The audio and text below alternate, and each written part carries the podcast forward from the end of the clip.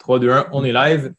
Bonjour, mesdames et messieurs. Bienvenue à un nouvel épisode du euh, Liberté 45 podcast. Aujourd'hui, euh, on est super content. Là, on a avec nous euh, Philippe Jeté. salut Phil, merci d'avoir accepté l'invitation. Hey, salut, merci à vous deux, les gars. Plaisir d'être là. Euh, pour mettre les gens en contexte, est-ce que tu peux euh, nous raconter brièvement un peu ton parcours? oui, je peux essayer en tout cas. Euh, c'est parce que c'est pas un parcours très, très habituel, si on veut. Écoute, moi, je suis je viens de Saint-Hyacinthe. succès à l'école, peu importe, mais bon, tout ça pour dire que je me ramasse au Cégep avec des opportunités, je ne sais pas trop euh, ce que je veux faire. Euh, nouveau programme, j'étais toujours intéressé par la politique, la communication. Donc, nouveau programme justement qui cherche un peu la, rencontre entre les deux domaines pour soit le média politique ou comment bien véhiculer le message politique dans, les médias. Donc, je dis, hey, ça a l'air intéressant. Moi, je ne connais pas Montréal, OK? Je suis sur la rive sud, mais je suis un, un, gars vraiment de la région. Donc, pas de problème. Écoute, un appart, pas de problème. Pourquoi pas NDG? Donc, euh, je me ramasse à NDG pour aller étudier à l'UQAM, euh, Notre-Dame-de-Grâce, excuse-moi, dans l'ouest de l'île. Euh, complètement dépaysé. donc, vraiment une expérience étrange pour moi d'arriver à Montréal. Puis, à travers ça, écoute, je suis pas vraiment passionné par les études pendant ce temps-là. je joue au poker pas mal. Puis, je fais de l'argent intéressant quand on considère que au lieu d'être en train d'étudier chez nous dans mon ordinateur avec mes colocs, on fait du bel argent. Donc. Mais je vais, je vais t'arrêter là, OK, dans ton histoire, parce que ça, je trouve ça fascinant, genre l'univers du, poker. Je me demandais, euh, tu avais quel âge à l'époque quand tu, que tu gagnais? Ah là, écoute, on parle de, officiellement, on parle de 18 ans, disons. sinon, on ne peut pas jouer, mais. ouais, ouais, mais mettons, tu gagnais, est-ce que tu gagnais, mettons, 40 000, 50 000 par année, dans le fond? Euh, ben, je te, dirais que c'était probablement à peu près ça que ça, ça leur donné le faire à temps plein.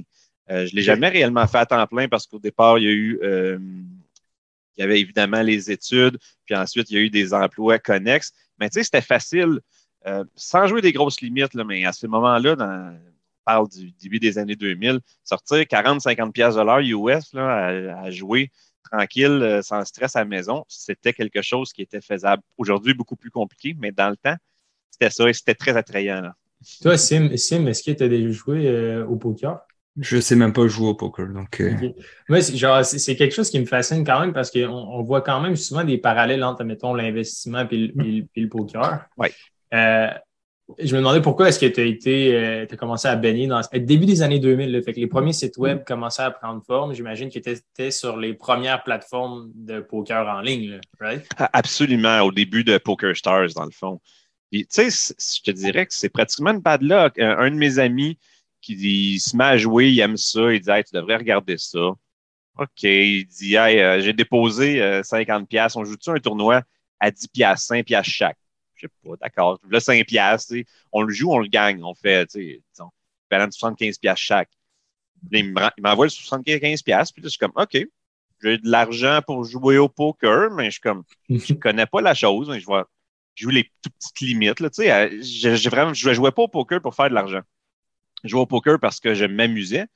Puis, tu sais, ah, soudainement, j'ai fait 12 piastres à soir, c'est drôle, mais c'était pas, 12 piastres signifiait rien, mais c'était juste le fait je joue à un jeu que je trouve vraiment intéressant. J'ai l'impression qu'il y a moyen d'être meilleur que d'autres joueurs à ce jeu-là. Puis, euh, ben, c'est ça. Éventuellement, ben, tu progresses, donc tu joues des limites plus hautes, puis ça finit par devenir intéressant. Mais c'était pas euh, des raisons pécuniaires qui m'ont amené au poker. C'était vraiment parce que, ben, on aimait ça jouer entre, potes, puis c'était facile et disponible sur Internet. Est-ce que c'était genre le, Texas Hold'em ou c'était quoi?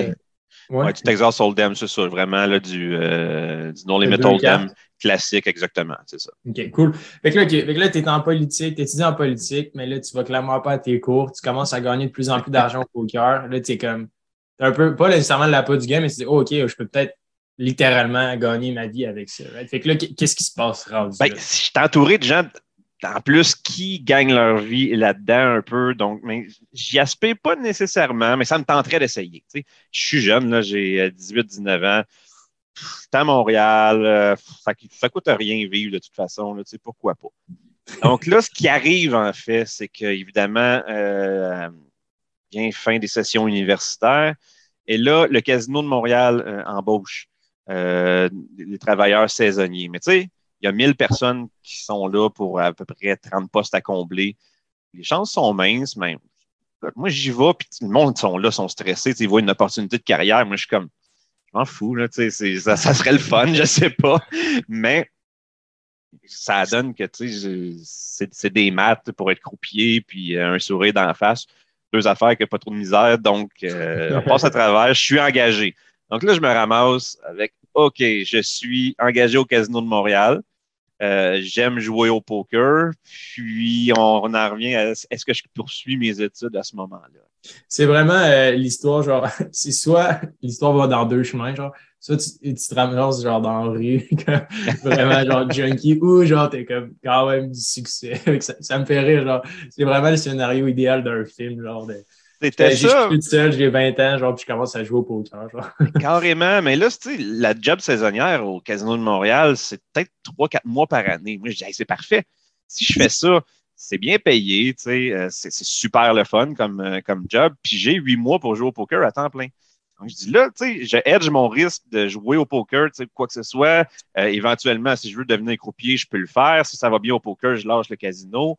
Donc, tu sais, ah, ça fait du sens pour moi. Je dis, ouais, lâcher l'université, mais rien m'empêche si, si finalement j'y retrouve une vocation. Là, ça ne m'intéresse pas. Moi, je suis dans l'ouest de Montréal. Je ne savais pas dans quoi je me ramassais, le métro, les autobus, matin et soir.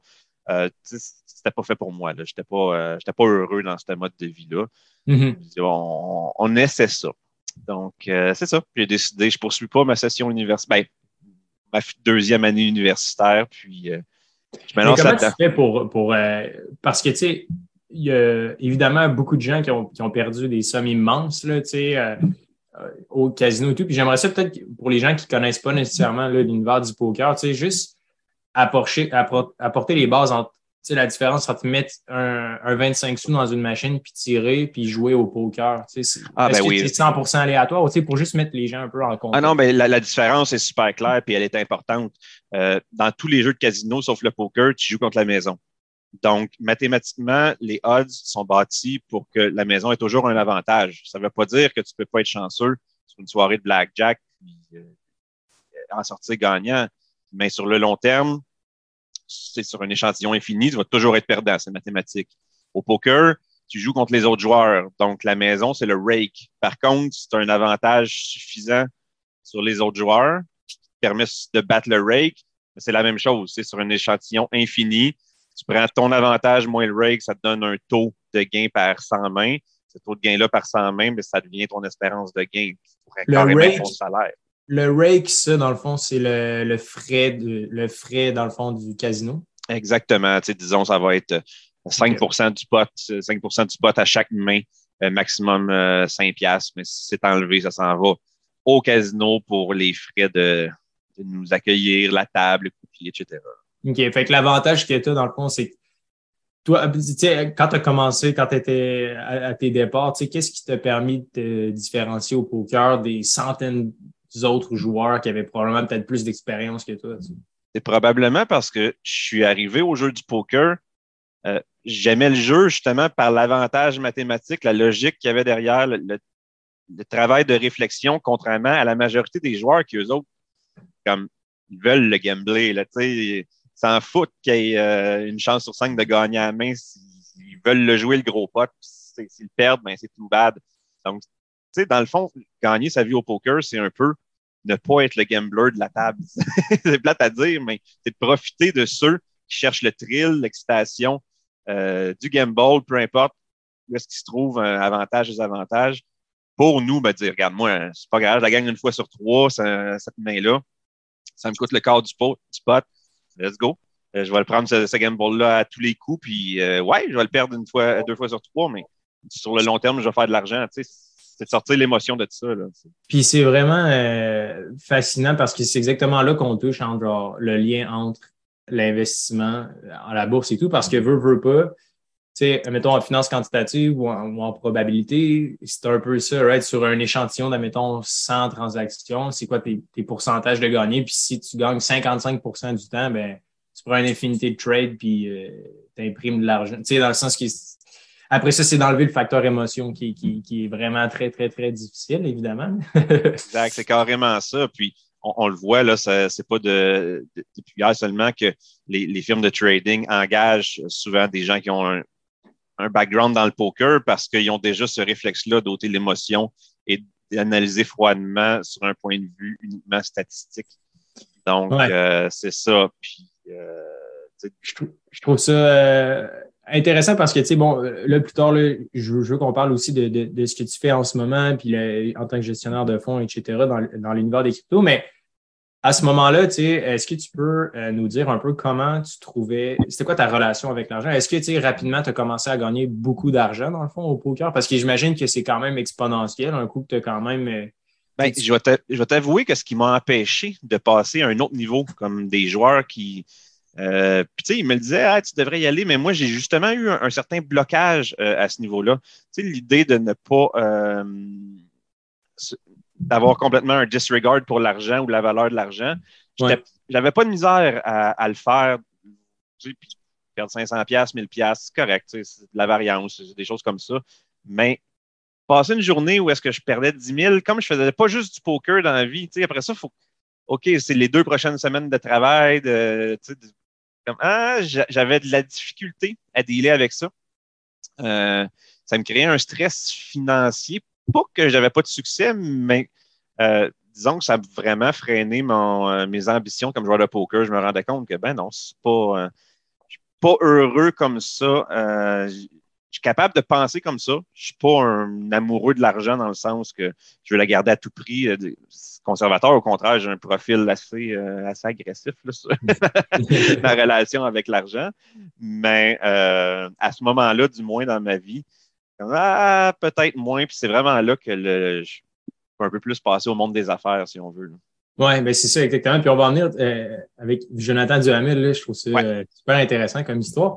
Mais est-ce que, euh, dans le fond, tu as toujours eu de pas une certaine liberté financière, mais est-ce que, mettons, tu as eu une famille quand même bien? Est-ce que tu avais quand même un support comme monétaire avant de commencer ou tu étais vraiment comme à Montréal par toute seule, par toi-même, genre, puis tu as bâti un peu de. Moi, moi c'était pré-bourse, maxi-bourse. Là. Euh, ah J'ai jamais rien manqué euh, dans, dans, ma vie, dans ma jeunesse, quoi que ce soit, mais je ne proviens pas d'une famille riche, euh, ni même classe moyenne. Je proviens euh, d'une famille plus modeste au niveau financier. Donc, j'ai toujours travaillé. j'ai toujours je m'en suis jamais fait avec ça. Je pense que ça, c'est probablement ma mère qui est comme ça. Je m'en suis jamais fait avec l'argent. J'ai toujours pensé que tant qu'il y en aura plus, on en fera ou quoi que ce soit, mais pas d'une manière déraisonnable, juste d'une manière. On essaie de le gérer, sais, évidemment, on ne dépensera pas là où ça ne fait pas de sens ou tout plus que ce qu'on a les moyens. Puis ça n'a jamais été un problème. Là. On dirait que cette organisation-là s'est faite de manière naturelle. OK, cool. Parce que ça, pour certains, des fois, c'est comme super tabou ou genre souvent, mettons, on est exactement comme nos parents ou totalement l'inverse. Fait que, souvent, mettons, quand les gens ont des. Tu vois leurs parents qui ont des gros problèmes financiers, c'est un gros tabou, mais souvent, les gens vont en faire une priorité. Puis à l'inverse, les gens qui ont des parents super riches vont vraiment négliger genre l'importance de l'argent. Puis quand vient le temps d'être adulte, genre, ils savent aucunement comment, comment gérer. Fait que je trouve ça cool d'avoir ce, ce background-là. Euh, Jonathan Duhamel, fait que, euh, bon, dixième position main event, euh, European ben, Poker Tour. On va accélérer l'histoire ben, juste pour, pour que ça ait une continuité. Finalement, euh, le casino m'a fait une job à temps plein. Puis pendant ce temps-là, avec du monde que je travaille euh, dans les événements casino, un partner à qui je fais confiance, ils veulent acheter un site. Euh, ça s'appelle Prince Poker. C'est un site de nouvelles sur le poker, d'affiliation. Tu sais, c'est une communauté. C'était vraiment là où les gens se regroupaient pour parler, les amateurs, parler stratégie et tout. C'était une belle business parce que euh, dans le fond, quelqu'un qui passait par le site puis qui passait par un de nos liens d'affiliés, ben, il rapportait à vie un pourcentage de ce qu'il rapporte au site. Mais c'est dans le temps que le poker explosait. Hey, on devrait racheter ça, ça a un lien avec nos business, t'embarques-tu là-dedans, etc. Puis hein, j'ai un plan là, pour jouer au poker, euh, quatre mois par, euh, pour être au casino quatre mois par année, jouer pro, là, je fais tout ça à la place, qu'est-ce que je fais? Finalement, ben, je drop le casino au grand complet. Je dis, je vais faire ça, je vais essayer de garder le poker dans ma vie. Puis là, ben, je me suis vraiment rapproché du monde du poker, la communauté de poker en tant que telle. C'était une grosse communauté au Québec dans ces années-là. Je suis déjà ami à ce moment-là avec Jonathan Duhamel. Euh, à ce moment-là, je déménage à Longueuil, lui est à Boucherville.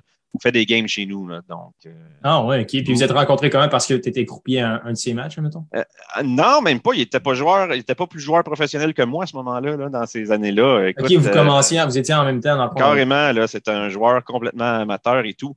Donc, tout simplement, on se connaît. Puis lui, ben, lui, il n'a pas ce blocage-là de dire Ah, on joue des plus grosses games, puis whatever the amount is, là, tu sais.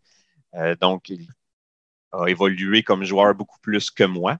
Et puis, euh, quand il a eu la chance de se rendre sur la table finale, dans ce temps-là, le poker, c'était une vraie mania. Donc, on savait qu'il allait être approché pour euh, commanditaire, euh, la folie. Nous, on s'est dit, écoute, Joe, on a une business qui travaille dans le poker déjà au Québec. On pense pas que c'est quelqu'un de long qui devrait te représenter pour euh, tes apparitions médiatiques, qui va savoir euh, tout, le monde, tout le monde en parle, on le fait-tu ou on le fait pas. Ils n'ont aucune idée de ce que c'est. D'après moi, on n'a peut-être pas l'expérience euh, encore, mais on a la volonté, on te connaît bien, de vraiment de prioriser ce que toi tu veux, puis de te faire un nom au Québec, puis de t'aider comme ça avec aussi Poker Stars de commanditaire qui en fait, ben c'est lui qui, qui gère tout puis qui paye tout. Là. Euh, Sim, euh, est-ce que, euh, excuse-moi, Sim, est-ce que tu connais Jonathan Duhamel? Tu sais qui? Oui, oui, oui. de nom, mais tu sais, je, ne suis pas le poker du tout, donc c'est pas des. Ouais, moi non plus, mais je trouve juste ça des, des histoires fascinantes. Il a gagné son plus gros événement, selon Wikipédia, 8,9 millions dans, dans, un tournoi. Mais moi, ce qui me, pourquoi je connais Jonathan Duhamel, c'est entre autres parce qu'il avait été cambriolé en 2011, comme il a été fait attaquer à sa maison, genre la grosse histoire de fou, genre, il s'est fait voler sa Rolex, genre, de gagnant du tournoi de poker. Bref. ah ouais, la vie de Jonathan, ça a été un soap opéra. Là. Le, premier main event winner canadien, ensuite euh, euh, la folie avec euh, son ex qui, organise euh, descendre chez eux, vol de son bracelet de champion, sa Rolex. 100 000 euros, écoute, les médias, Claude Poirier qui était à, à, là-dessus comme un crinqué, à nous appeler tout le temps. C'était vraiment euh, toute une histoire. Là. Ça a été. Euh, c'est fascinant, c'est fascinant. Fait que là, rentre dans l'univers euh, du site web et tout, c'était quand même super nouveau. Est-ce que tu apprenais. Je trouve ça cool parce que c'est un peu un parcours vraiment atypique. Puis c'est fun de savoir que je pense que ce que les, gens peuvent en retirer déjà là de ton histoire, c'est d'essayer d'être curieux puis de pas nécessairement être obligé puis de trop s'en faire puis d'essayer des choses. J'ai l'impression qu'il y a peu de gens qui le font. Puis, tu sais, dans ton parcours, je pense que c'est ça, un peu ton super pouvoir, entre guillemets, c'est que tu es juste ouvert à essayer des choses. Puis tu es curieux, genre, as une curiosité intellectuelle, puis souvent, ça peut mener loin, mais j'ai l'impression que à l'école, c'est pas ça qu'on se fait apprendre, ou en général, c'est plus comme vise la, la, sécurité au lieu de vise la curiosité, mais je trouve que je, suis tellement d'accord avec toi, Hubert, euh, à l'école. Puis ça, au Québec aussi, en général, c'est comme euh, protège tes arrières, tu sais, toi, aide-toi avec une éducation, avec euh, un, un parcours, un bon employeur et tout. Et je veux dire, ça, correspond à la personnalité de plein de gens et c'est parfait. Mais je te dirais que moi, ça a plus été une approche de voyons la vie nous mène. Et puis à travers ça, puis c'est pas de sauter sur toutes les opportunités des gens qui m'en ont présenté des opportunités, rien que un puis un autre, mais mm-hmm. euh, trouver les bonnes, avoir, être capable de réfléchir à vraiment qu'est-ce que je veux, qu'est-ce que je pense qui va être bon à travers ça. Puis, moi, je ne sais pas comment je suis arrivé dans le siège où je suis aujourd'hui, mais écoute, euh, non, mais j'ai du fun, c'est le fun aussi parce que ça, ça permet d'être certain que je ne serai certainement pas dans le même dans 20 ans. Oui, absolument. On ne peut pas s'encarcaner comme ça. Là. Oui, fait, fait à ce moment-là, euh, que là, le, site de poker que vous lancez et tout, euh, là, j'imagine que ça commence à, prendre euh, de l'engouement, puis ça gagne en popularité et tout. Puis à ce moment-là, dans le fond, tu as, décidé d'ouvrir un, d'autres sites, dans le fond, de, poker en ligne? Ou? Ben, en fait, là, je vais t'avouer que l'aventure de Prince Poker, ça a été vraiment le fun pour euh, me lancer en affaires, comprendre les affaires, euh, pour vraiment me faire une, tête d'entrepreneur. Mais on a toujours été contre le vent à travers ça. sais, en 2008, il y a eu une grosse descente du département de justice américain contre les sites. Du jour au lendemain, 80% du chiffre d'affaires qui disparaît. donc, ça a vraiment été comment faire vivre une entreprise qui n'est plus viable? Donc, on a commencé avec une, euh, épreuve tough au niveau affaires. Puis, euh, ben, c'est là aussi qu'on voit maintenant, écoute, c'est pas, peut-être pas un plan de carrière, là, c'est une industrie qui va pas en s'améliorant, disons. Puis, euh, bon, on travaille activement avec Joe. Puis, ce qu'il faut savoir, là, puis quand Joe, aux États-Unis, les gains de jeu sont imposables, OK? Donc, on, va faire des chiffrons. Quand Joe gagne 9 millions au euh, tournoi euh, principal des séries mondiales, il paye deux... Oui, c'est exactement, excuse-moi, ouais. Euh, il paye 2,7 millions en impôts. Donc, moi, je suis son nouvellement engagé agent. je dis, OK, qu'est-ce que je dois faire par rapport à cette situation-là? C'est de rencontrer les fiscalistes, les firmes spécialisées là-dedans, puis on finit par trouver euh, une solution avec laquelle on est à l'aise euh, pour aller récupérer une partie de cet argent-là. Mais à travers ça, euh, on remarque qu'on a un service unilingue anglophone et aussi pas de transparence, pas de service à la clientèle pour ce qui est le plus gros client de l'histoire de la firme qu'on engage. Donc, on ça n'a pas de bon sens. il y a tellement de Québécois, de francophones qui vont dans, aux États-Unis puis qui jouent. Il allait voir Céline à Las Vegas dans ce temps-là. Euh, tous les snowbirds qui vont euh, dans les casinos, ils passent leur hiver en Floride. Il y a des casinos en Floride. dit, il y a vraiment une opportunité d'affaires. Tu sais, à, travers, euh, on a, on, il y a une business qui s'est présentée à nous, qu'on a tout de suite vu une, opportunité. Donc, c'est là vraiment que j'ai complètement bifurqué vers, et à ce moment-là, j'ai aucune connaissance comptable. Tu sais. Mais on voit, en même temps, on, connaît tous les joueurs de poker du Québec. Euh, on a déjà un, on est dans le milieu du jeu. on s'est dit, on a la clientèle pour une business comme ça, mais euh, on n'a peut-être pas la ressource comptable. Donc, c'est là qu'on a dit, bon, ben, comment on rectifie ça? Et on a fait des recherches, puis on a fini par s'associer avec euh, BDO Canada, méga firme comptable des milieux de bureau en Amérique du Nord. Puis eux, ben, ils étaient comme, un client, qui un gambler qui vient me voir, oublie ça, là, je ne fais pas ces trucs-là. Mais si on m'apporte un, dossier vraiment épuré, réglé, tout, on peut possiblement le faire pour, euh, pour vous. Donc, ça a été comme le début de notre entreprise comptable dans tout ça, qui est taxe de jeu.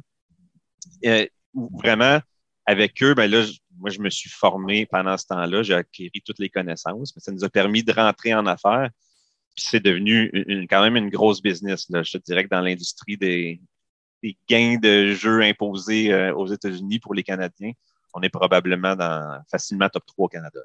Oui, puis c'est fou parce que je pense que d'avoir une solution gagnante-gagnante pour tout le monde. mettons, dans ton cas, les, joueurs de poker, ben, de faire affaire avec vous, c'est une victoire parce que ils vont sauver de l'impôt. Puis vous, ben, vous, comme service, vous en gardez un peu. Puis je pense que souvent, moi et Simon se fait demander, pour lancer un, projet ou essayer quelque chose par les week-ends, je pense que, tu une source de revenus supplémentaire, c'est de penser un peu avec ce système-là en tête. qu'est-ce que je peux faire pour que la personne qui prend mon service ou mon produit gagne quelque chose, puis qu'en retour, je peux être récompensé aussi. j'ai l'impression que souvent, on pense euh, à, retirer de l'argent à la personne au lieu d'essayer de se dire comment est-ce que je peux juste lui en générer un peu plus. Oui, ben, tu sais, regarde, je pense que l'exemple est super bon. Euh, pourquoi c'était une bonne idée? Zéro euh, overhead. C'est de la comptabilité. Là. Si on a un ordinateur, une imprimante, une ligne téléphonique, on peut euh, se lancer en affaires. Ça ne coûte rien. Donc, le risque, le downside, le, risque est le temps consacré. C'est que, que l'idée ne fonctionne pas. Puis, évidemment, c'est de la comptabilité, donc ça implique certains, certaines informations confidentielles et tout. Donc, tu sais, les clients, ils sont réticents au début. Là, on est connu moins, mais tu sais, c'est-tu legit, c'est-tu pas legit? Donc, nous, on a justement pris l'approche, regardez, c'est pas compliqué. On vous charge absolument rien pour le travail comptable qu'on fait. Quand vous allez recevoir votre remboursement, on vous charge un pourcentage du montant que vous allez récupérer. Donc, hmm. c'est zéro risque pour vous, pour le client. Euh, si ça ne fonctionne pas, si moi, je ne réussis pas à faire ma job correctement, ça absolument rien coûté au client. Si je réussis, le client reçoit un chèque, j'en demande une partie. Pour lui, c'est comme, ben, je ne savais pas que je pouvais récupérer cet argent-là. Les gens le font pour moi d'une solution clé en main. Puis, à la suite, ben, je paye juste quand l'argent est dans mon compte. Donc, vraiment, euh, c'est un modèle qui, a fonctionné tout de suite parce que ça mettait les gens en confiance. Puis, ben, évidemment, ça prend un certain temps avant que tu sois payé, contrairement à quand tu, charges upfront pour un service. En mm-hmm. même temps, je pense qu'au niveau euh, de ce que tu projettes comme compagnie. Euh, oui, vraiment. On commence vraiment à le voir, tu sais, veux, pas, nous, euh, dans Liberté 45, tu sais, il y a un bootcamp qu'on fait, puis on commence à, c'est l'investissement long terme dans des FNB et tout. Fait souvent, les gens ne voient pas nécessairement le, retour sur investissement maintenant parce que le but, c'est d'avoir une fondation long terme, tu sais, mais euh, après un certain temps, souvent, les gens viennent nous revoir et disent Aïe, vraiment cool, tu sais, ça fonctionne et tout. C'est le fun parce qu'on le sait qu'ils ont une victoire. En même temps, nous aussi, on a, une victoire entre guillemets. J'aime ce concept-là, puis je trouve qu'on c'est pas assez parlé. Là. Puis souvent, j'ai l'impression ça prend un niveau de confiance élevé pour ce genre de, de transaction-là, mais lorsque la confiance est établie, souvent, il y a quand même euh, énormément de potentiel. Je me demandais, tu sais, euh, à ce moment-là, avec Jonathan Duhamel, est-ce que tu as une histoire où, tu sais, du jour au lendemain, il gagne des millions de dollars? Tu sais, je pense qu'on peut en apprendre beaucoup sur genre la psychologie de l'argent pour que tout le monde à la maison puisse comme en retirer de la valeur. Est-ce que tu peux nous raconter des histoires sais, comment, comment lui gérait un peu ces, ces émotions-là quand tu gagnes genre 8 millions du, jour au lendemain? Tu sais? Ben, euh, Jonathan a été euh, ultra responsable avec son argent. Euh, puis ça, c'est quelque chose qu'on est fier aussi. Je te dirais, tu sais, ça pourrait te compter, ouais, est-ce qu'il y en a eu des soirées extrêmement arrosées, des parties de fou? Oui, mais de la manière générale, ça a été la chose la plus importante qu'on s'est dit quand il a gagné de l'argent, il faut absolument qu'il soit bien entouré financièrement.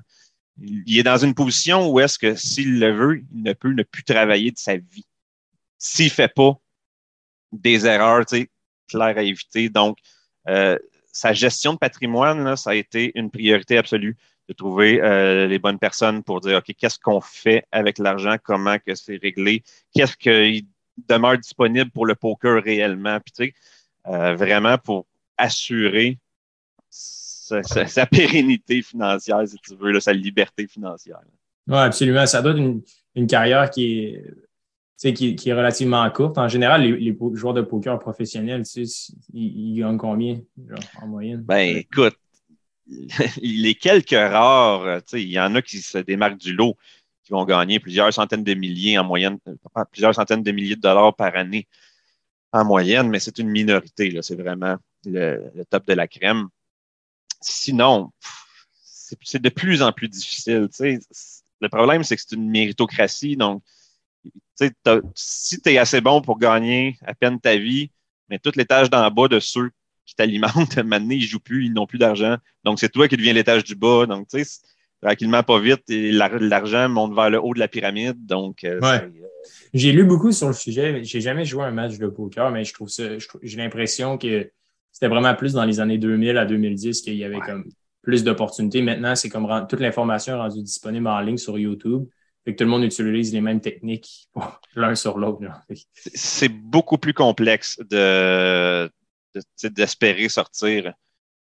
De vouloir gagner sa vie puis de dire, tu gagnes ta vie à ça, c'est pas parce que ah, tu fais 40 000 une année, mais l'autre année, ça va mal, tu en fais 12, mais tu ne gagnes pas ta vie. Mm-hmm, mm-hmm. à ce moment-là, bon, texte de jeu, euh, ça avance, vous, avez, vous signez d'autres euh, joueurs et tout.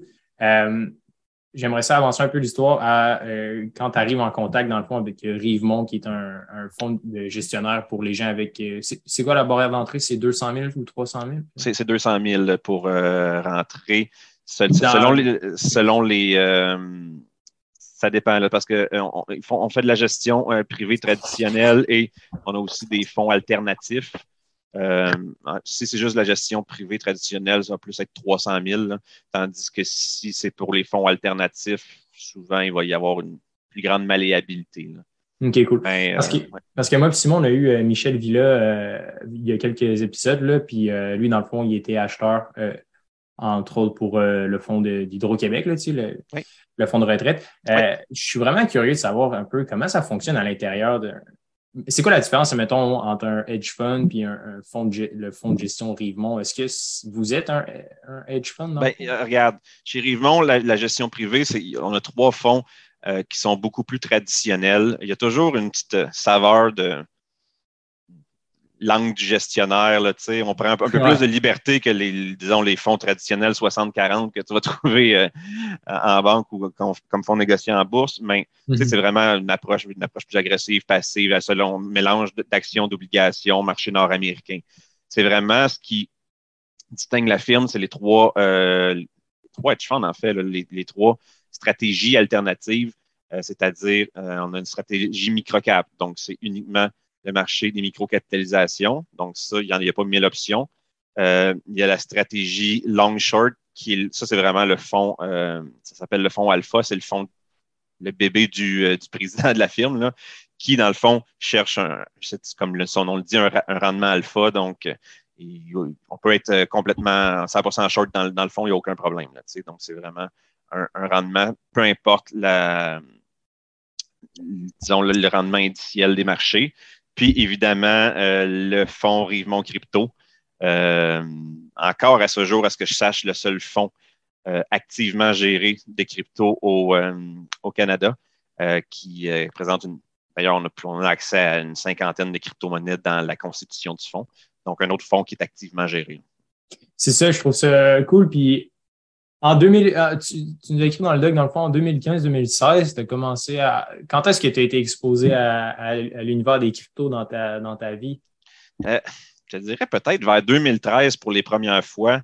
Euh, un cousin qui était à l'avant-garde de tout ça, qui commençait à regarder ça, puis lui-même avait travaillé au développement d'une crypto-monnaie qui aujourd'hui est à peu près morte.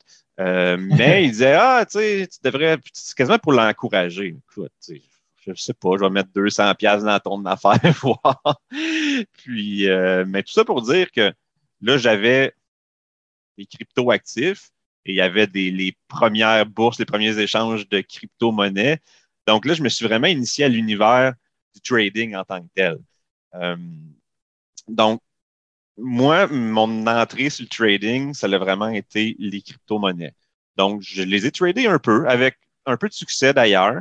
Euh, puis euh, là, vraiment, 2015-2016, euh, je me souviens pas des moments exacts, mais à un moment donné, j'avais, je gagnais beaucoup mieux ma vie là, avec comme agent de Jonathan et tous les, business. J'avais, j'avais des liquidités.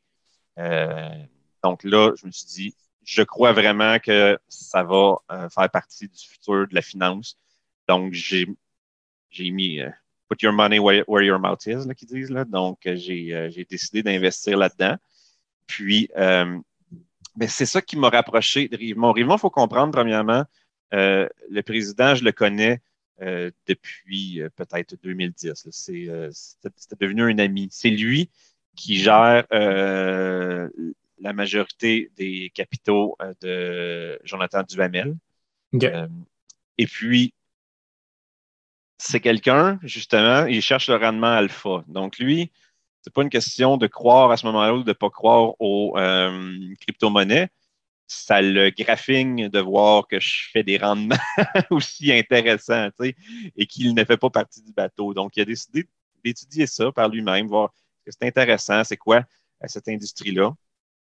D'investir par lui-même au départ, euh, OK, je vais l'essayer, qu'est-ce qu'il y en est, d'avoir du succès, aller trader, puis là, se dire, écoute, ça n'a pas de sens. On, entre dans la vague de popularité folle des années 2017-2018 euh, des cryptos. Euh, et là, on se dit, il va y avoir une demande de fou. On a la capacité, on a une firme d'investissement, donc de développer un produit qui n'existe pas encore. Phil, tu connais les cryptos euh, super bien, tu es investi, tu as une expérience de trading, tu voudrais-tu, si on lance le fonds, est-ce que tu veux embarquer dans le projet? C'est un fou d'une poche, là, évidemment que je veux embarquer dans un projet de fonds Rive mon crypto. Euh, donc, c'est comme ça que l'histoire a été lancée, là, évidemment. C'est fou. Parce que, tu sais, en 2016, juste pour mettre les gens en contexte, le Bitcoin, mettons, il était à 603 dollars américains. C'est autour de 600 dollars en 2016. monter à 1000 dollars. Mais c'est quoi? Est-ce que tu as fait des dizaines de millions, genre? Non, non, non, non, non, pas du tout. Euh, J'avais même pas les. Toujours, j'ai été euh, choyé, mais je suis pas euh, un multimillionnaire de la crypto que je, souhaite avoir su. Euh, c'est facile avec le recul. Pas de la crypto, mais peut-être du poker. non, certainement pas ça. Ça fait longtemps que je joue plus au poker. Euh, j'ai plus le temps. Puis c'est le genre de truc que j'avais besoin de mettre 100% de mon temps ou de mon focus pour jouer au poker. Puis là, ben, j'ai définitivement plus le temps. Donc, ça m'intéresse même plus pour être euh, franc.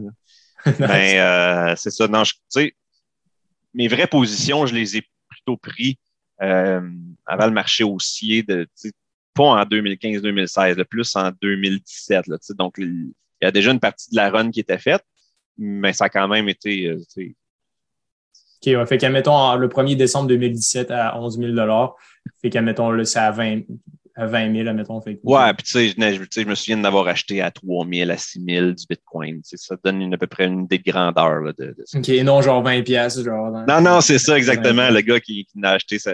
520 pièces puis qu'il retrouve son vieux Parce que c'est ça qui me, que je trouve tannant. Ben, pas tannant, mais puis je suis correct, je respecte ça aussi, là, mais tu sais, c'est comme, les gens disent, ah ouais, moi, j'étais là-dedans en 2012, genre, mais à quel point tu étais dedans, genre, tu sais, est-ce que c'était comme all-in, genre, ou, ou pas, mais, c'est le fun au moins de, de, mettre un peu de perspective là-dessus, de savoir que t'es pas un, multimillionnaire ou, ou que tu l'es juste en crypto, là, fait que, fait que ça, c'est cool. Euh, mais là, dans le fond, Rivemont, j'avais vu sur leur site web, euh, si ça fait. Dans le fond, en gros, il, il, Rivemont, genre des dizaines de millions de dollars d'actifs sous gestion. Puis à l'intérieur. On, est on est passé le 100 millions, là. Ouais. Ouais, c'est ça, excuse-moi. C'est ça, plus de 100 millions. OK. Mais ça, ça fonctionne comment à l'intérieur, tu sais, dans le bureau? Vous êtes combien? Est-ce que c'est comme. Bon, il y a différents fonds, mais est-ce que tu peux me dire, décrire un peu l'arbre, genre, comment, comment ça marche, genre, comment il y a, il gens là-dedans? Ben, écoute, euh, je te dirais qu'on est peut-être. Euh, selon les périodes, entre 15 et 20 au total dans la firme. Il y a un bureau à Montréal, il y a un bureau à Gatineau. Mais, euh, sais, je dirais qu'il y a surtout trois équipes. L'équipe euh, euh, des, trois stratégies. Donc, ça, c'est vraiment des équipes indépendantes qui relèvent de leur propre gestionnaire de portefeuille qui, qui valide. Donc, c'est surtout moi, par exemple, dans la crypto, c'est très clair. Euh, mon gestionnaire de portefeuille, parce que je ne le suis pas, c'est c'est le président de la firme lui-même. Donc, je suis en communication constante sur euh, qu'est-ce que je pense euh, techniquement autant que fondamentalement sur les situations. Tu on fait des révisions à chaque jour pour moi proposer ce que je vois et ensuite, lui, comme gestionnaire de portefeuille, prend des décisions qui font des fois dans le même sens que ce que je pense et des fois dans un autre sens. Donc, c'est vraiment euh, moi, je suis l'analyste du fond, mais euh, du côté microcap, c'est une équipe plus indépendante où est-ce que le gestionnaire du fonds est aussi à l'analyse. Donc, c'est euh, deux, jeunes génies vraiment, là, qui eux autres, c'est vraiment plus l'approche fondamentale, qui font, l'analyse des compagnies, vont les rencontrer pour vraiment trouver les, les perles rares. Puis, au contraire, je dirais que si on prend l'autre stratégie, le fonds alpha, c'est vraiment plus un fonds euh, d'analyse technique, ou est-ce qu'on de suivi de tendance. Toute la firme, on est sur une approche de suivi de tendance là, à la base. C'est vraiment euh, la stratégie qui est, qui, qui, qui est prônée, qui est défendue. Euh, mais le fonds alpha va vraiment être plus fort sur l'approche technique parce que c'est un fonds long short, puis ben, la tendance Mhm. un fonds long short, dans le fond, c'est vous avez, mettons, 50% de votre portfolio qui est pour le long terme. L'autre moitié, pour vous protéger, mettons, des chutes, vous allez essayer de, vendre, à euh, vendre à découvert des, positions. Mm, on n'a pas de position définie. Tout ce que je veux dire, c'est qu'on peut être. Euh, c'est pas un fonds qui utilise le leverage, mais on peut être 100% euh, des capitaux investis longs si on est en marché aussi puis qu'on pense que c'est bon, comme on peut être 100% des capitaux euh, à être en vente à découvert si on pense que c'est la, stratégie efficace. Donc, l'idée, c'est de chercher un rendement, peu importe euh, la tendance réelle des marchés. OK, OK. Puis, euh, comment, eh, fait, fait qu'en gros, je voudrais pas te poser cette question-là, mais. Vas-y, let's go. C'est quoi, quoi, ta vision en ce moment? Est-ce que, en gros, votre stratégie, est-ce que c'est comme, vous utilisez les moyens mobiles, vous utilisez les indicateurs de volume? C'est un peu votre approche? On, utilise tout ça, mais évidemment, que euh, les, tendances sont souvent claires euh, avec les moyennes mobiles sont une, une approche évidente. Puis tu sais, on n'essaie pas de... Puis là, je ne sais pas si euh, le, gestionnaire serait d'accord avec moi, mais je peux dire ce que moi j'en pense de l'approche technique. Ça fonctionne parce que c'est un self-fulfilling prophecy. Donc, c'est les choses que tout le monde mm. regarde. Donc, quand il y a un breakout à cause que tout le monde regarde, ça génère du volume et ça crée la tendance par elle-même. Donc, c'est pour ça que ça fonctionne. C'est pas parce que c'est magique et qu'il y a des niveaux clés euh, cosmiques qui vont faire que.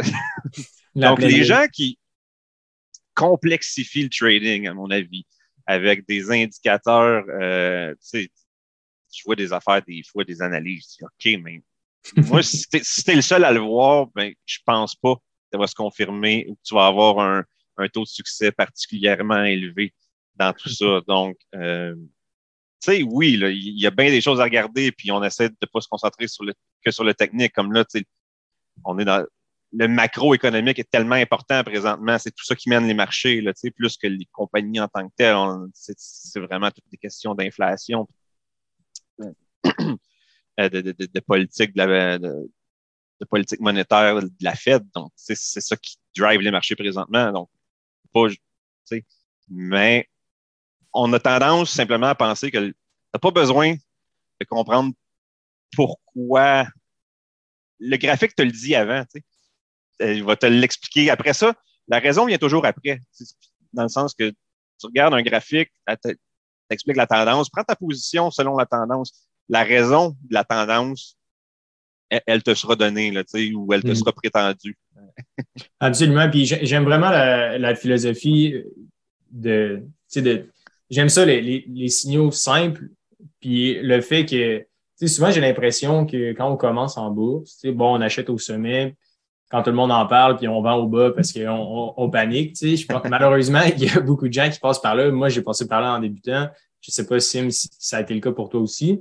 Mais j'ai l'impression que souvent, après ça, les gens vont vraiment aller à l'autre opposé, surcomplexifier leur approche, puis essayer de dessiner des espèces de lignes genre partout, partout, partout, alors que tu sais, une bonne vieille moyenne mobile sur 200 périodes ou tu sais, la 500, la 200, peu importe, les, les, classiques classiques, peut en réalité vraiment être, être quand même un indicateur intéressant. Mais tu penses c'est vraiment une self-fulfilling euh, prophecy, genre c'est vraiment dans le fond, ça monte parce que tout le monde se dit, tu arrives à un où où tout le monde se dit, OK, ça va monter. Fait que là, tous les, les, traders embarquent, puis ça crée une tendance haussière, dans le fond.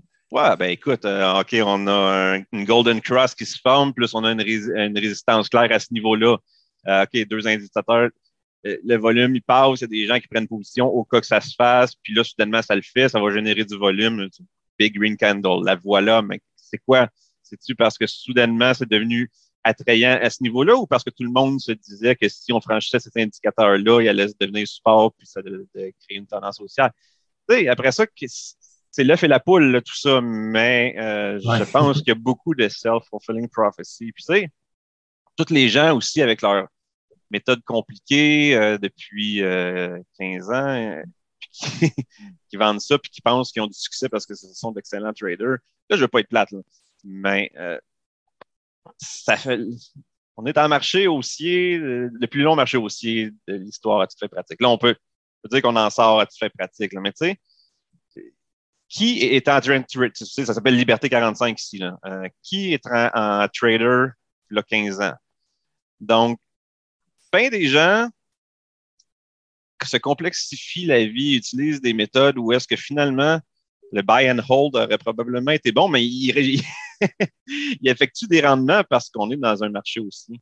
Euh, là, il y a beaucoup de gens, probablement, si on tombe en tendance baissière, qui vont se rendre compte que le buy de dip et toutes ces, euh, ces approches-là qui ont qui leur ont généré des rendements à, raison là, au cours des dernières années, ben ça suffit pas. Puis, c'est quand la, la marée se retire, qu'on voit qu'il nage euh, sans maillot, ben, euh, on va avoir un retour à la réalité pour plusieurs. Comme dirait notre bon dit, euh, Warren Buffett. tu as, dit plusieurs choses intéressantes là-dessus. Moi, j'y crois à fond par rapport aux prophéties. Je crois à 100% à ça. il y a je parle des triangles, je le dis d'ailleurs dans le bootcamp, les moyennes mobiles, c'est la stratégie de croisement des moyennes mobiles qui croisent une bougie verte. Pourquoi ça monte? Est-ce que c'est parce que tu as des milliers de personnes qui ont vu ça puis qu'ils achètent à ce moment-là? Donc ça, j'y crois. La deuxième, je fais une intervention rapide vu que depuis tantôt, j'ai pas beaucoup parlé, je suis désolé. Je reçois des courriels de partout, c'est un peu catastrophique en ce moment. Donc, mais je suis attentif, j'ai écouté, puis c'est intéressant, Philippe. Euh, la deuxième chose que tu as dit, c'était facile pour tout le monde en tendance haussière, effectivement. Puis les gens complexifient. Nous, on le voit avec Hubert. Hubert me dit tout le temps, il dit, tu sais, tu vas mettre un graphique avec, euh, mettons, Trading View, puis plein de flèches, puis les gens vont dire, hey, lui, il connaît ça, tu sais. Alors que finalement, non, mais c'est vrai finalement, tu pourrais tout simplement avoir quelques indicateurs sans tout connaître, puis ça va marcher. Puis la troisième chose, pour ça que j'en dis trois, que, puis je vais dire une quatrième, parce qu'on en parlait avec Michel Villa dans le podcast, c'est que euh, ben, les gens, ils, complexifient. Et le fait de complexifier, ça leur met des barrières. J'en parle aussi justement dans le podcast, qu'à un moment donné, puis dans le bootcamp, qu'à un moment donné, les gens, ils veulent que tout soit en ligne. Donc, s'ils ont pas que le, mettons, que leur moyenne mobile ou que la bougie n'a pas traversé la résistance, ils achèteront pas. Ils sont paralysés par le knowledge. Ils ont tellement de connaissances techniques que pour eux, ils vont attendre de faire le move. Donc euh, ça, c'est moins bon. Puis la dernière chose, ils complexifient ça parce qu'il faut qu'ils vendent des choses. Tantôt, je faisais un appel découverte avec, euh, avec une fille, puis elle était quand même assez calée, elle voulait prendre le bootcamp, mais elle avait quand même pas mal de connaissances. Puis je lui ai dit, tu sais, honnêtement, Caroline, on va prendre 10 minutes, puis dans, en 10 minutes, je vais pouvoir te montrer comment t'investis toi-même. là. Elle dit, c'est si facile que ça. Oui, c'est si facile. Tu sais, Hubert et moi, on vend le bootcamp et on le dit, tout est gratuit sur Internet, mais nous, on a regroupé toutes les informations pertinentes. Puis bon, on fait des lives, puis un suivi personnalisé, mais plus tu complexifies ça, plus tu es capable de justifier que tu vas vendre ta formation à 4000 pièces, alors que finalement, euh, c'est un peu... Une formation à 4000, euh, la personne qui donne une formation à 4000 euh, devrait avoir un taux de succès qui devrait la démotiver à faire une formation à 4000. C'est ça, c'est exactement ça. Qui... souvent, on en bas, il y, en a au Québec là, des, des, des des gens qui vendent des, cours à, à 10 000 tu sais, de day trading ou de, de forex, c'est comme clairement, tu n'as pas besoin de cet argent-là si la stratégie que tu enseignes dans ton cours fonctionne. c'est. Entièrement d'accord. Euh, je ne sais pas si euh, tu connais le, Spiva Report, là, euh, probablement, ou je ne sais pas si ça dit quelque chose. Pas plus qu'il faut, mon cher. c'est dans le fond une firme indépendante là, du S&P Dow Jones qui étudie un peu les rendements là, des, des, des gestionnaires de, de portfolio et de firmes. Ils disent en général, euh, je peux te, je peux peut-être mettre le lien là, dans le. c'est bon, euh, je vois que tu parles. Dans le Zoom. Ouais, je vais te l'envoyer. Fait que euh, c'est dans le fond le, pourcentage des, des fonds qui soit dépassent ou vont en dessous du S&P 500. Dans votre cas, vous, vous êtes une firme privée, c'est différent un peu des institutions traditionnelles comme les autres banques. Mais pourquoi est-ce que c'est aussi difficile que ça de battre le S&P 500? C'est parce que d'après l'étude, sur 10 ans, mettons, 80% des fonds euh, de, toutes les banques ne battent pas le, le, S&P 500 ou le, ou TSX comme, comme indice. C'est pourquoi est-ce que c'est aussi difficile que ça de battre le bon vieux FNB? Ben, outre les frais inhérents à tout ce qui est euh, gestion euh, privée, euh, je pense que c'est l'esprit humain et c'est pour ça qu'il y a aussi peu de aussi bons, de très bons gestionnaires. C'est puis là, c'est une hypothèse, OK? Mais j'ai mhm. l'impression que beaucoup de gens qui ont un besoin euh, dans le métier de justifier leur rôle en prenant en prenant peut-être trop de décisions, trop de positions, plutôt que trader pour trader parce que ce sont des traders. Euh, ce qui, euh, ultimement, c'est le fait d'être extrêmement actif plutôt que de prendre les excellentes, excellentes positions ou de suivre des tendances vraiment claires euh, rend difficile de battre un, indice parce que, bon, à chaque trade, il y a évidemment les frais reliés au trade, plus après ça, les frais de portefeuille, ça s'accumule vite. Donc, je, ce serait mon hypothèse là-dessus. Mais euh, il n'y a rien de facile euh, dans le trading. Vous, les gars, vous le savez. Euh, puis moi, je, sais qu'il y, a moyen. On, je dis on trade tous chacun notre, euh, notre timeline, là, donc on ne trade mm. pas tout. si tu trades le, les, 15 minutes, tu trades pas le weekly. Là. Mais donc, oui, il y a des, des traders qui ont du succès et tout, mais je pense que plus tu raccourcis, plus tu te rapproches de faire du scalping puis de trader énormément pour faire un profit, plus c'est difficile de battre l'index. Donc, plus tu as besoin de te démarquer par rapport à euh, vraiment bâtir un portefeuille solide euh, qui, euh, ou de voir des tendances claires et ne pas surfaire les choses.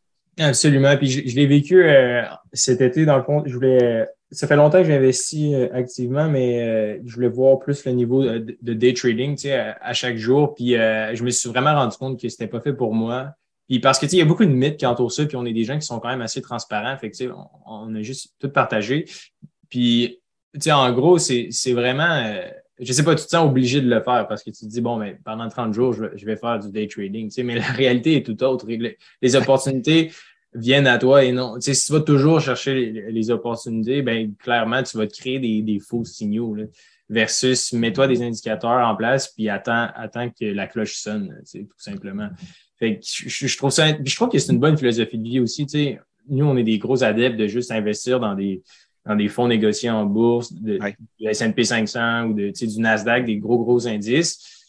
Puis, ça a été prouvé, là, puis je veux dire, comme ça fonctionne bien, là, puis j'ai l'impression que, de un, l'argent est tellement tabou, puis de deux, on se fait tellement comme dire plein de choses. Là, veux, veux pas, les gens qui écoutent le podcast ils viennent nous voir puis ils se disent Aïe, mon conseiller financier, il, ne veut pas vraiment m'aider quand, quand il vient me poser des questions, etc. Fait j'ai l'impression que toute cette espèce de, d'amalgame-là, d'événements, fait en sorte que les gens sont comme vraiment confus, genre, quand il y a le temps de parler de l'investissement.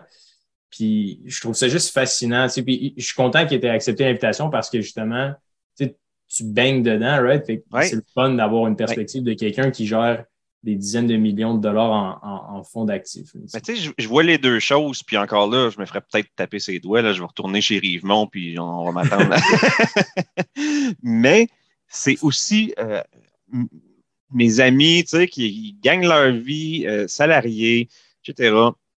Mon conseil dans l'investissement, c'est écoutez, prenez le temps de comprendre comment ouvrir votre propre compte de courtage, un courtier exécutant, Questrade, peu importe. Là, euh, je ne sais pas si vous avez des partenaires avec le, podcast. Là, puis non, là, on est 100 puis, Nomme juste ta préférée, puis c'est bien Puis, allez-y exactement comme ça. Quelques fonds négociés en bourse, euh, qui font du sens là, euh, sur, leur horizon de placement.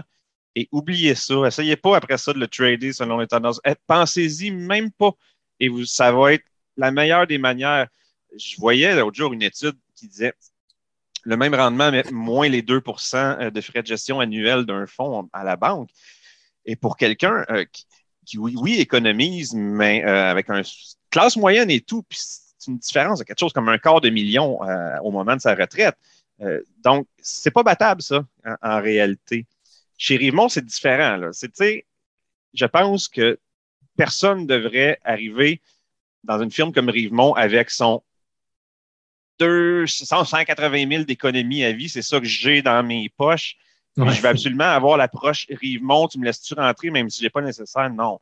C'est un truc pour portefeuille élevé pour des gens qui euh, ont une meilleure capacité au risque pour une partie de leur portefeuille, puis qui sont, ils veulent l'essayer de faire un 40% quand le marché fait 12 ou de faire un 4% quand le marché fait moins 15.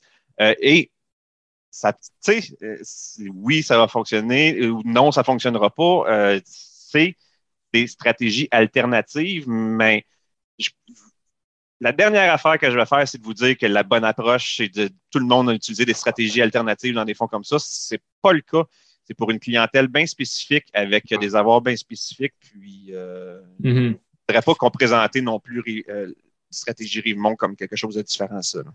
Non, c'est certain. Et puis, tu sais, veut, veut pas, on le sait un peu, là, tu sais, euh, Jonathan Duhamel, ça donne un peu, c'est pas nécessairement le, persona idéal de, de Rivemont, mais tu sais, ça baigne un peu dans ces eaux-là de, tu sais, quelqu'un qui est conscient de, la notion de risque et tout. Puis oui, il peut générer des gains supérieurs, mais évidemment, il y a, une équipe qui font ça à temps plein. J'ai l'impression que c'est ça, l'espèce de, de film de trading qu'on parle. J'ai l'impression qu'en général, les gens, quand ils placent l'argent qu'un conseiller financier à la banque, ça fonctionne comme ça aussi. Mais en réalité, c'est pas, pas vraiment ça qui se passe. Right? Ben non, il n'y a rien de pire. La, banque, c'est le pire des, des, scénarios parce que eux, ils vont avoir une approche de différents FNB qui sont des produits maison euh, euh, qui vont charger le prix des fonds euh, activement gérés. C'est le P des, ça, c'est le P des scénarios. C'est le, c'est le recours collectif actuellement contre Desjardins. Mm C'est ah exact, ouais, c'est exactement ça. Depuis 2019, ça dure. Là. Ça n'a pas encore été jugé mais c'est qu'ils se sont fait poursuivre, recours collectif, parce qu'ils faisaient semblant de gérer des fonds activement, alors qu'en fait, les fonds n'étaient pas du tout gérés. Donc, il y a le recours, c'est ça, ils faisaient des fausses transactions dans le fonds qui n'était pas géré pour faire croire aux clients et pour leur prendre des frais de transaction. Puis tu sais, si tu veux être meilleur à la boxe, Hubert, qu'est-ce qu'il faut que tu fasses? Il euh, faut se filmer, prendre des vidéos, puis euh, boxer souvent. Faut que tu t'entraînes. Si tu veux être meilleur en musique, faut que tu fasses quoi? Faut que tu pratiques le plus souvent. et c'est ça que les gens ne sont pas capables de comprendre, c'est que l'investissement long terme, c'est un monde de fainéants en fait. C'est le but, comme tu disais Philippe, mets ton argent, puis touche-y plus. Remets ton argent à chaque fois, chaque paye, à chaque mois, mais arrête d'y toucher, laisse-le faire, laisse-le faire son travail lui-même. Et c'est ça qui est difficile à s'enlever de la tête, c'est que on, est, on a été éduqué, puis c'est vrai que pour s'améliorer, il faut pratiquer, il faut prendre du temps. Puis l'investissement, c'est l'inverse. C'est faut pas le pratiquer, c'est juste mettre ton argent puis laisse-le. Donc c'est sûr, c'est un peu contradictoire. De, dans notre pensée, il y a un travail à faire aussi euh, dans notre cerveau. Mais Simon, je suis 100% d'accord, mais j'ajouterais que l'investissement, c'est essentiel dans la vie. dans le sens, l'économie, l'épargne, donc l'investissement sont essentiels. Euh, la spéculation, le trading, pas du tout. Donc, tu sais, il euh, ne faut pas mêler les deux et privilégions l'investissement.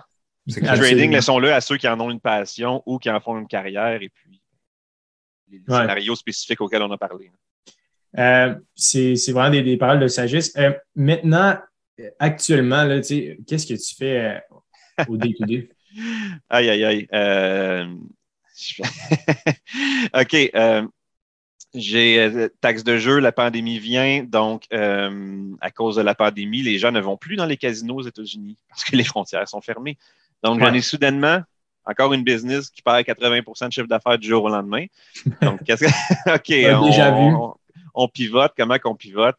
Euh, là, je ne veux pas vous ennuyer avec ça, mais tout ça pour dire qu'on a lancé une petite branche connexe dans relativement aux impôts américains il y a plein de raisons pourquoi un Canadien aurait besoin de faire des impôts américains et a donc besoin d'un numéro d'identification. Je suis une des rares personnes au Canada qui a la possibilité d'authentifier des documents. Donc, tout ça pour dire que je lance une nouvelle euh, division comme ça, qui fonctionne très bien parce que là, le modèle, euh, les infrastructures de l'autre business, c'est une autre entreprise de service dans le même domaine, ça se duplique comme ça, c'est parfait. À travers ça, ben, je rencontre des, euh, des, des gens dans l'industrie de la, comptabilité américaine, des gens qui veulent entrer, qui veulent sortir et tout. Puis on, se fait des, associations. Et là, ben, justement, parlant de dupliquer le, système, on est en train de lancer. On vient on l'a lancé, en fait, là, avec quelqu'un que c'est son expertise. Euh, comptabilité américaine pour les gens qui ont des biens immobiliers aux États-Unis. Donc, soit qu'ils les louent ou qu'ils les vendent. Donc, de la comptabilité vraiment spécifique à ça. Euh, hmm. Mais tu sais, ça, c'est le fun aussi quand on, parle de business. Le modèle, ça a été long de, le bâtir, de l'optimiser. Tu sais, la structure, le day-to-day, le, CRM et tout. Mais là, on peut carrément prendre la capsule, on change ce dont on parle, puis euh, c'est déjà une structure fonctionnelle de business. Parce que vous servez les mêmes clients, dans le fond, c'est ça? C'est pas tant les mêmes clients, mais c'est la même chose. c'est un client qui a un besoin. OK, c'est quoi, comment tu l'acquiers? Mais c'est du du pay-per-click, euh, euh, du Google Ads. on fait ça comme ça, le, channel d'acquisition, mais c'est qui qui va bâtir la campagne, c'est qui qui va bâtir le site web? Après ça, je le reçois comment, comment je le rentre dans mon système de gestion, comment que je communique avec lui, comment je l'organise. c'est la même chose, peu importe son besoin. donc, tant que tu as l'expertise, puis c'est évidemment, ben, on ne ferait pas si on ne l'avait pas, là, ça prend quelqu'un dans l'équipe qui, peut répondre à tout ça. Ben, c'est un peu ça que j'aime faire, moi, dans ces business-là, présentement, c'est que on les rend un peu machine à saucisse, tu sais, au lieu que ce soit un client, le système, tu la comptabilité américaine, vieille patente, c'est souvent une, autre génération. Moi, je dis, ben non, utilisons les outils technologiques actuels. Euh, recueillons l'information de cette manière-là, etc. On peut générer du volume comme ça, on va bâtir une équipe comme ça, on va être, euh, on va avoir l'expertise, on va euh, dynamique, on va bâtir quelque chose vraiment juste en créant des systèmes. Hmm, j'aime ça, j'aime ça. Puis euh, je trouve ça, je trouve ça facile. Ben, c'est dans le fond, c'est ça que Canada. Ben, c'est ça. Écoute, dans le fond, là, taxe de jeu à cause de la pandémie a mené à Canada ITIN, qui a mené à des nouveaux contacts. Et là, euh, on travaille activement sur Snowbird Taxes, mais la, prochaine saison des impôts va être notre première. Là, où est-ce que... Le nom est excellent, by the way. Là. Hein. Snowbird Taxes. ça dit ce que ça dit. Ouais, pour tous les bons, les bons vieux Snowbirds du Québec. wow, j'adore, j'adore ça. Euh, puis, juste euh, ta, vision, je pense que tu es quand même quelqu'un, oui, qui est tombé sur des opportunités par hasard, mais j'ai l'impression que tu veux, veux pas, t'es tombé, tu sais, mettons, je regarde au début des années 2000, boom, le, boom Internet, le début du poker. Après ça, crypto, le début des crypto, right? Fait que, je serais curieux juste de voir, tu sais, un peu, euh, dans les prochaines dix années, tu sais, qu'est-ce qui, c'est quoi un peu tes pensées, puis qu'est-ce que tu penses qui va driver un peu le, le futur? Est-ce que tu penses que, mettons, les FNB sont finis pour les prochaines dizaines d'années, puis comme Michael Burry, euh, on, va être, on va être, on est dans la plus grande bulle spéculative de tous les temps ou, c'est quoi un peu ta, philosophie là, sur. si je le savais, si je le savais. Euh, c'est tellement. Les FNB, c'est vraiment intéressant ce que ça aura comme effet sur les marchés parce que on, s'entend que présentement, tu regardes euh, n'importe quel ticker de, les gros indices, ils, bougent à la seconde près de la même manière à toute fin pratique dans les mêmes industries à cause des FNB. Mm-hmm. Donc, qu'est-ce ça va ça va dépendre de la psychologie des investisseurs, ceux que vous formez présentement euh, en FNB, parce que c'est beau. On dit vous êtes des investisseurs, touchez pas à votre argent, faites-le juste dormir et tout, euh, et à long terme. Et c'était facile dans les 15 dernières années parce que ça générait du rendement. Peut-être pas le rendement de la personne qui a fait un coup de fou avec Tesla ou, tu sais, euh, pas non plus les pertes de ceux qui ont joué GameStop, mais quand même un rendement. Mais ces gens-là, s'ils passent à travers un 3-4 ans, qui voient la moitié de leur investissement s'effacer, que vont-ils faire? Vont-ils être capables d'avoir cette discipline-là qui est difficile? Et ils l'ont jamais vécu, de vous croire, et je crois qu'ils doivent le faire, les 100 dernières années de bourse nous le montrent, mais vont-ils être capables de le faire? Si ils si disent non, là c'est assez, je suis plus capable d'en prendre, je repars mes billes, c'est probablement Mr. Burry qui va avoir raison et on va assister à un éclatement de bulles euh, que la montée des FNB a aidé aussi à faire monter des titres, simplement parce qu'ils font partie des FNB. Il y, a, les deux côtés de la médaille. Mais, en même temps, là où les marchés, c'est aussi un jeu d'opportunités, puis ils vont toujours contre vents et marées tasser les mauvaises nouvelles pour trouver une manière de monter. Donc, moi, je, ne suis pas pessimiste euh, sur, euh, sur le futur. Je pense que un gros nettoyage possiblement qui est requis et je suis pas certain qu'il soit terminé. Je suis pas sûr qu'on a vu euh, les bottoms euh, du marché actuel, mais euh, je pense quand même que le futur, le, passé va être garant du futur, puis qu'on c'est présent, présentement dans les prochains mois, si, si la tendance baissière se maintient, que c'est le temps d'y aller faut que ça fasse mal. Si si ça fait pas mal investir, tu n'investis probablement pas dans le, dans le bon moment. Absolument, absolument. Puis c'est vrai. Puis en ce moment, là, on a eu une courbe il n'y a pas longtemps, puis là, il y en a un autre qui s'en vient. Puis je suis tellement excité pour ces gens-là parce qu'ils commencent à investir. oh my God, genre. Puis tu sais, of course, que, je sais pas, peut-être que l'année prochaine, dans deux ans, peut-être que leur investissement initial va être plus bas que ce qu'ils font maintenant, mais techniquement parlant, je veux dire, oui, il reste encore beaucoup de, de, l'or à sortir du marché, mais je suis tellement excité pour eux parce que, tu sais, veut, veut pas, ça reste une, belle période là, pour, euh, pour, pour, entamer du monde. Ben oui, puis commencer jeune, tu sais, on revient aux bases, là, mais commencer jeune, dollar average, pas essayer de timer le marché. Sauf si vous mm. désirez le faire, pour, pour, mais pour comprenez ce que vous faites. Là. Mêlez pas vos stratégies d'investissement, à votre désir de spéculation. Euh, mettez ce que vous pouvez quand vous pouvez. Après ça, faites un average. Puis sur le long terme, c'est ce qu'on sait le plus. C'est difficile de présider le marché. Si c'était facile, l'indice que tu m'as montré, le SPV, tantôt, ben, la, serait la, la, répartition, elle serait inverse. Mais on le sait que sur le long terme, ça l'a généré du revenu, puis c'est quand tout va mal, puis que ça a l'air d'être idiot d'investir dans le marché boursier, que c'est le meilleur temps pour le faire. Puis là, ben, je suis pas sûr, vous êtes plus proche de ça, mais j'ai pas l'impression que les gens ressentent ça encore. Donc, euh, ouais, mais j'ai l'impression que le fait que, tu sais, on, on est excité, je pense que les gens sont comme nice, mais en général, admettons, les gens qui ne connaissent pas sont comme, t'es malade, toi, tu joues avec des gros guillemets, tu joues à la bourse. ce qui est, genre l'expression qui me fait le plus rire sur la terre. Mais, euh, anyways. merci euh, infiniment, euh, Phil, d'être venu sur euh, le podcast. C'était vraiment le fun d'avoir ton, ton opinion et ta vision. si les gens veulent en savoir plus sur, sur tes projets, où est-ce qu'ils peuvent aller jeter un coup d'œil si jamais il y a un joueur de poker ou un snowbird qui écoute le podcast? Hey, écoute, euh, franchement, là, c'est les noms des compagnies. Je vais même pas me faire de pub. Je voulais avoir une belle discussion avec vous autres, puis je suis content qu'on l'ait eu. Mais tu sais, c'est compliqué. C'est taxesdejeu.ca, rivemont.ca, puis Canada ITIN, puis euh, let's go. Snowbird Taxes, on l'a dit. Si vous le cherchez, vous allez le trouver. vous avez besoin de moi, on va être là. Ben, franchement, super cool euh, ce, que, ce, que, vous faites, les gars. Je ne vous connaissais pas. Euh, j'ai été excité quand tu m'as contacté, Hubert, d'un c'était, fallait que je vienne. Mon fils, mon seul fils et jeune fils s'appelle Hubert, donc euh, si un pour ça. exactement. Je voyais le thème du podcast, j'ai dit ça, c'est fait pour moi. Ben, euh, lâchez pas, je trouve ça super le fun. Puis, euh, ben, je vais continuer d'être un auditeur de votre podcast, de votre podcast, c'est certain. Yes, sir. Gros merci, Phil. C'est super apprécié. Salut. Avec, merci à tout le monde qui nous écoute. Euh, pour ceux et ceux qui ont des questions sur liberté45.com, euh, il y a un petit chat Messenger. Ça va nous faire plaisir là, de répondre à vos questions. Et sur ce, on se dit à la semaine prochaine.